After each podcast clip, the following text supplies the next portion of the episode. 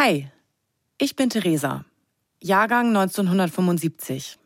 Ich habe eine Vulva, finde Männer attraktiv, habe einen Partner und zwei Kinder. Wenn Leute über mich sprechen, dann benutzen sie das Pronomen sie. Denn alle in meiner Umgebung sind sich einig. Du bist da ein weibliches Wesen, eine Frau. Die Leute meinen es nicht böse, aber sie machen mich wütend, weil sie mich einsortieren und denken, sie wissen, wer ich bin. Ihr Frauen seid einfach viel sensibler und verständnisvoller als wir Männer. Du hast es, Klamotten zu kaufen? Das ist aber ungewöhnlich für eine Frau. Du als Frau interessierst dich echt für Fußball? Wir Frauen müssen zusammenhalten. Männer verstehen das einfach nicht.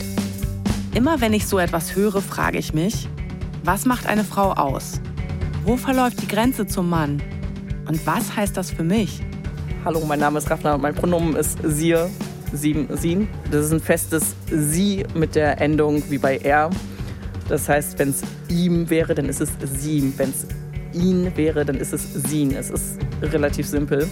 Ravena identifiziert sich als nicht-binär und begleitet mich durch diese Serie. Zusammen wollen wir herausfinden, warum Geschlecht in unserer Gesellschaft so eine große Rolle spielt und ob das nicht auch anders gehen könnte. Wir sprechen mit einem Historiker, einer Gynäkologin und Menschen, die diese Grenzen schon längst hinter sich gelassen haben.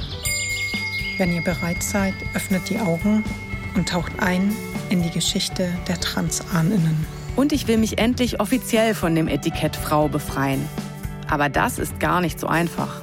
Nach Prüfung des Sachverhaltes muss ich leider feststellen, dass die Erklärung nicht wirksam werden kann, da kein entsprechendes Attest vorgelegt wurde und die von Ihnen abgegebene Erklärung nicht den gesetzlichen Formerfordernissen für eine eidesstattliche Versicherung entspricht.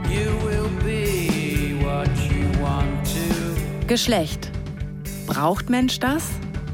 Eine vierteilige Podcast-Serie von mir, Theresa Schomburg. Ab dem 3.11. im Podcast-Feed DLF Doku-Serien und in der DLF Audiothek-App.